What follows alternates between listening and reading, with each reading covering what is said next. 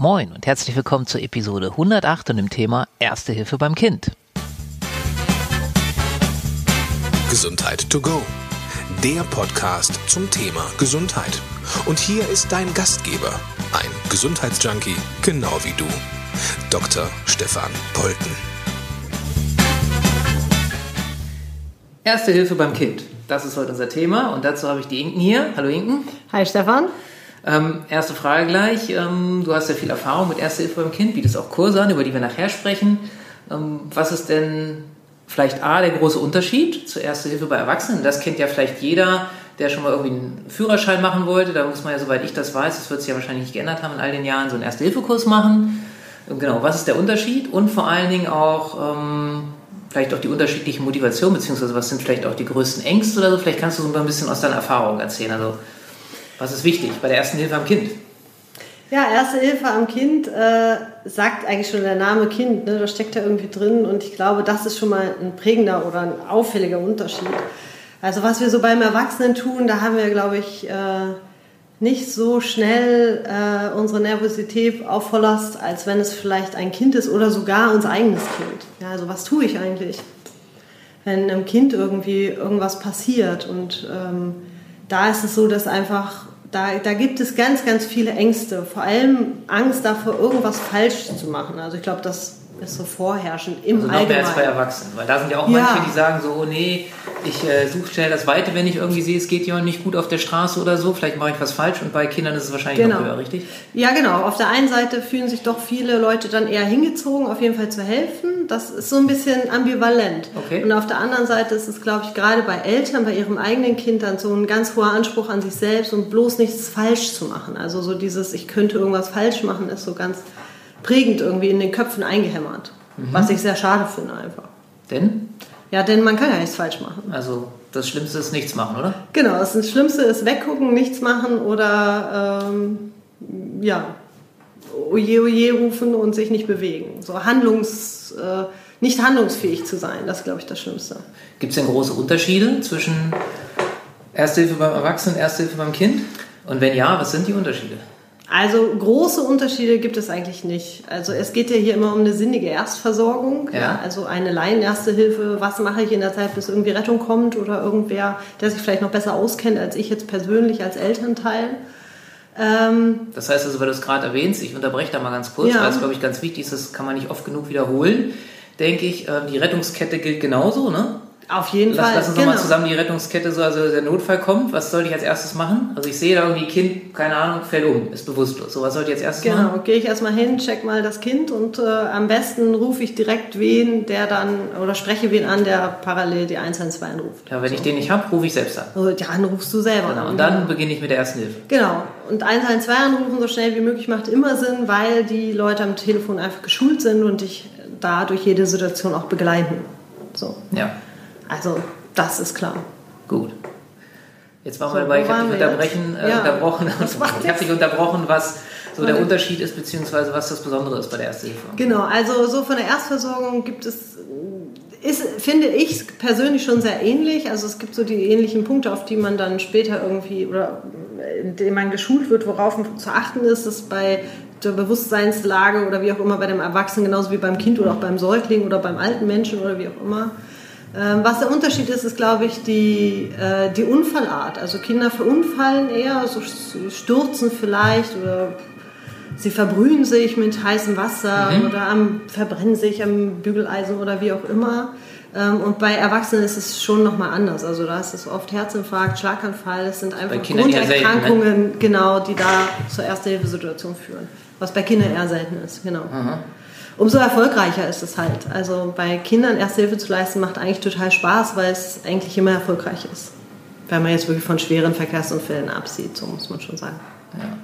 Was ist wichtig? Also wenn du jetzt jemanden so, gut, das ist jetzt hier in Anführungsstrichen nur ein Podcast, aber was würdest du so mitgeben der Hörerin, dem Hörer? Was ist, äh, wenn, wenn jetzt irgendwie, keine Ahnung, nach dem Podcast, dummerweise komme ich irgendwie in eine Situation, wo ein Kind Hilfe braucht, medizinische? Was, was würdest du so sagen? Wie sollte ich vorgehen? Also mal abgesehen davon mit dem Notruf und so, also was, was ist so deiner Erfahrung nach einfach wichtig? Weil ich immer so sehe, so wenn ich als Notarzt unterwegs bin, finde ich, ist halt ganz wichtig, Ruhe bewahren und Ruhe ausstrahlen. Ja, genau. Wie siehst du das? Genau. Genau, beim Kind sowieso, ne, da überträgt sich auch viel vom Erwachsenen aufs Kind, also möglichst ruhig bleiben. Und aber ich finde, das ist auch immer so leicht gesagt, ne, in einer Notfallsituation, ne, dass, wenn es ganz Adrenalin in meinem Körper zirkuliert, bin ich halt nicht ruhig. Ja. Also so. Ich glaube, wichtig ist einfach auch authentisch zu bleiben. Mhm. So nicht in Panik zu verfallen, aber auch dem Kind über, gegenüber authentisch zu bleiben, zu sagen, okay, ich verschaffe mir jetzt mal einen Überblick und dann überlege ich mal, da kann man auch gerne mal laut irgendwie seine Gedanken freien Lauf lassen. Wenn sie nicht, oh Gott, oh Gott und ach du Scheiße sind, dann äh, ist es für das Kind auch in Ordnung. Also man muss da nicht äh, für alles direkt eine Lösung für das Kind haben. Man muss einfach da sein. Ich glaube, gerade bei Kindern ist das das A und O. Da sein, da bleiben und das Kind nicht allein lassen. Mhm.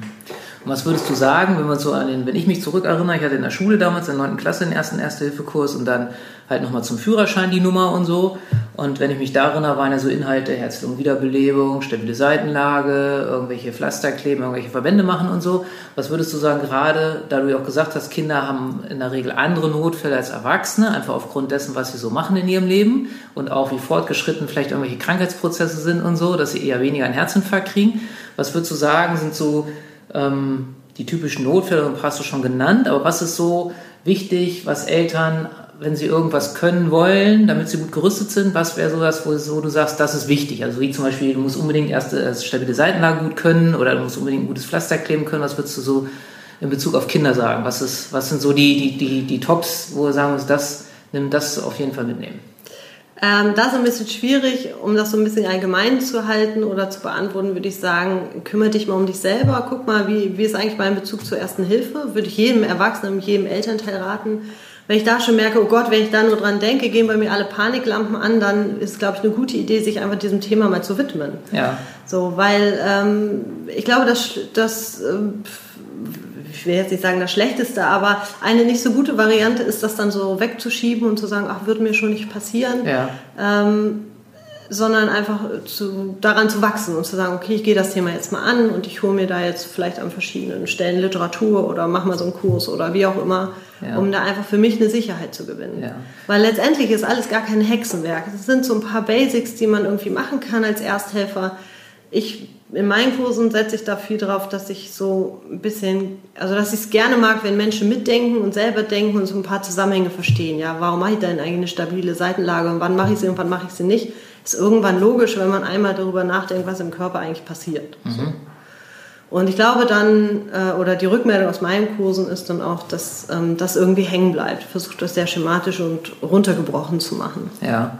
Was ist denn so, weil du gesagt hast, du gibst viele Kurse, was ist so aus deiner Erfahrung die Hauptmotivation der Eltern, dass sie zu so einem Kurs gehen? Ist es halt Sicherheit zu kriegen oder ist es irgendwie halt die Angst davor, dass was passieren könnte und ich nicht handlungsfähig bin oder was ist so die Motivation? Ja, also ich, ich glaube, Angst ist, ist, ist so ein vorherrschendes Ding. Also Angst, A, zu versagen als Elternteil, meinem eigenen Kind vielleicht nicht gescheit zur Seite stehen zu können aber auch vielleicht so eine persönliche Angst, da vielleicht in dieser Situation gar nicht mit zurechtzukommen, Angst nicht zu wissen, was genau mache ich jetzt, Angst davor, dass dann vielleicht jemand anders sagt, das hättest du jetzt aber anders machen sollen und einfach eine ganz große Verlustangst. Also mhm wir sind heute alle sehr in unseren kleinen Familien so eingeschränkt. Ne? Früher gab es irgendwie so ein ganzes Dorf, was sich um die Kinder gekümmert hat. Da ja. lebten wir einfach anders. Heute puzzelt jeder so in seiner Kleinfamilie. Und ich glaube, das macht einfach auch viel Unsicherheiten. Mhm. Es gibt wenig Austausch. Ähm, wie gehe ich dann damit um? Wie ist mein Kind überhaupt in der Norm? Eltern haben unglaublich viele Ängste und Unsicherheiten und Sorgen. Mhm. Also in der heutigen Zeit. Und ähm, dem kann man, finde ich, in meiner Lebensphilosophie nur begegnen, wenn man sich seine Sorgen und Ängste bewusst macht und dann sagt, okay, komisch, gehe ich jetzt mal an oder was, was brauche ich eigentlich dafür? Ja. Und jetzt gibst du ja auch solche Kurse, hast du ja schon erwähnt. Was ist Inhalt deiner Kurse, die du gibst? Also was, wenn also, der zu dir kommt, was kann der erwarten? Ähm, das, das gibt, kann ich gar nicht so pauschal beantworten. Also natürlich ist so ein was ich immer im Koffer habe, sind die vier großen Themen, also vom Sturz über Verbrennung, Verbrühung, Vergiftung, Verätzung. Ähm, und eins fehlt jetzt noch. Komme ich jetzt nicht drauf. so eine große Säule. Äh, Verschlucken von Kleinteilen, natürlich, ah, so ein ja, ganz klar. wichtiger Punkt ja. auch, ne, der auch sehr angstbesetzt ist. Das mache ich eigentlich, wenn mein Kind irgendwas anatmet und keine Luft mehr kriegt. Ja. So, das sind so die Basics, die habe ich irgendwie immer dabei, aber ganz ehrlich ähm, mache ich das schon so lange, dass ich äh, meistens in der Anfangsrunde frage, okay, ist Was euer Kurs, was wollt ihr haben? Und das ist ganz unterschiedlich. Manche sagen dann, ähm, ach, jetzt ist gerade Sommer, was mache ich eigentlich, wenn mein Kind irgendwie von der Zecke gebissen wird oder von irgendeinem Insekt gestochen und wann ist das jetzt schlimm? Manchmal sind so Sachen, dass es die Eltern Fragen haben zu Fieberkrämpfen, zu Pseudokrupp, zu irgendwelchen Kinderkrankheiten, die vielleicht Asthmaanfall oder was auch immer.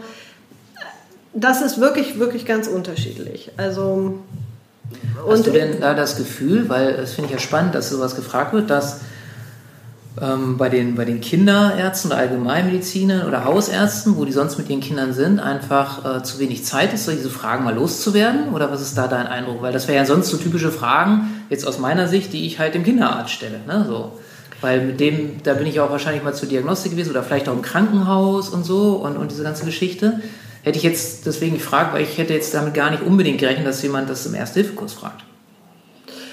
Ah ja, doch, und das kommt tatsächlich häufig vor. Ob es jetzt daran liegt, dass die, dass es, dass die Eltern das Gefühl haben, beim Arzt sei die Zeit nicht dafür. Ich glaube schon, dass auch bei den Kinderärzten da die Zeit für gibt oder auch Sprechstundenzeiten gibt, wo es bestimmt auch um solche Themen geht oder gehen kann. Ich glaube einfach, das hat mehr mit unserem System, Lebenssystem zu tun. Also wir sind halt in unserem Umfeld so verhaftet, wir haben tausend Termine am Tag, dann mit den Kleinen zur mhm. U-Untersuchung und hier checken lassen und sind sie auch und die Krabbelgruppe und Englisch und Yoga schon im Kindergarten und so. Also wir machen einfach viel und wir wollen ja auch, dass unsere Kinder irgendwie möglichst äh, bunt aufwachsen.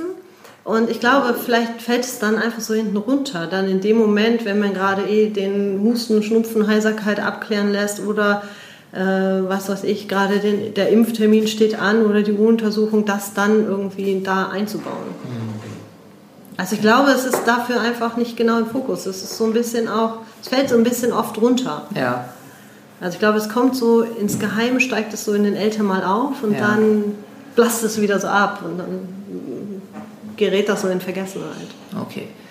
Aus deiner Erfahrung, wie wertvoll ist es praktisch zu üben? Also auch zu sagen, okay, nicht nur hier im Erste-Hilfe-Kurs, da gehe ich mal davon aus, dass auch so ein bisschen praktisch geübt wird, so kenne ich das ja. aus meinem damals, sondern auch den zu sagen, hier pass auf, macht halt Sinn, ab und zu entweder so einen Kurs zu wiederholen oder halt auch selbst mal irgendwie, keine Ahnung, mal so ein bisschen äh, die Tochter auf die, in die Seitenlage zu bringen, spielerisch oder irgendwie zu sagen, komm, wir binden uns mal lustig einen Verband um und sei es mit Klopapier oder so, ja.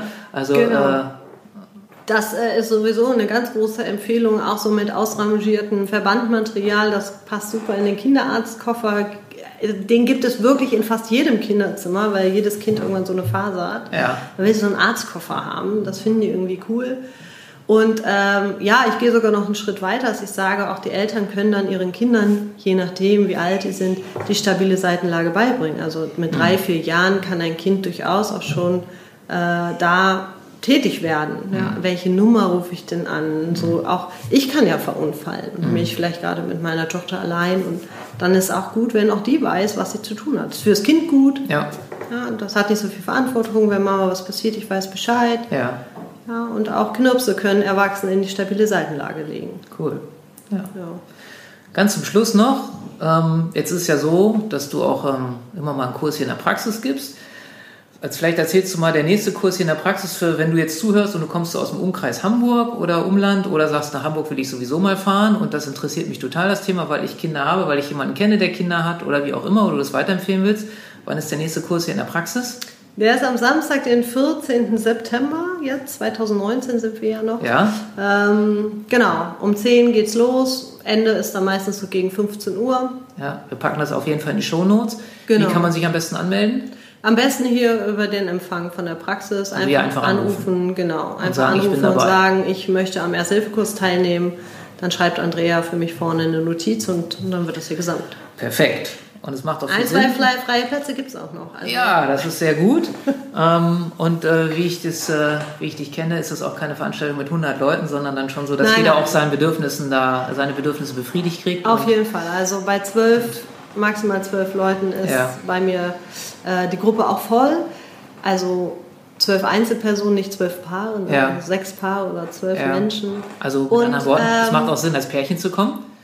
Das macht total Sinn, deswegen sind es ja meistens die Samstage, weil da auch die Papas zum Teil dann einfach sich Zeit nehmen können und auch Bock haben mitzukommen. Und das will ich auch nochmal sagen, äh, es ist auch total okay für mich, sein Baby mitzubringen. Ja, weil oft machen das Eltern wirklich so in den ersten Wochen oder im ersten halben Jahr so, da hat sie vielleicht noch so ein Kindermädchen oder die Oma ist vielleicht gar nicht um die Ecke oder mhm. ne, das hat sich noch nicht so etabliert oder viele stillen auch noch ganz regelmäßig und mhm. dann sollen sie ihre Babys einfach mitbringen. So, das ist schon okay. Wunderbar, gut. Also wenn du Lust hast, wir packen das alles in die Show Notes, beziehungsweise die Praxisnummer ist auch ganz einfach unter www.heilpraktiker-malok.de findet man auch die Nummer raus. Ich kann sie nicht auswendig. Wunderbar. Ich danke dir vielmals, Inken. Sehr gerne, Stefan.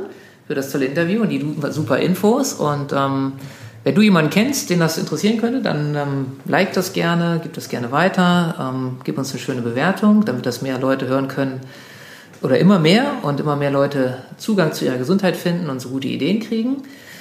Und na, ja, und selbst wenn es jetzt, ja genau, ich, ich atme nochmal ein. Ich wollte noch sagen, wenn der 14.09. jetzt schon vorbei sein sollte und du hörst das hier, dann kannst du natürlich in der Praxis mal auch jederzeit nachfragen, wann ist der nächste Kurs. So, so das ist sehr schlau. Ja. Sehr, sehr gut. Alles klar. Vielen Dank und äh, dir eine wunderschöne Woche. Und wie immer, lebe deine Gesundheit.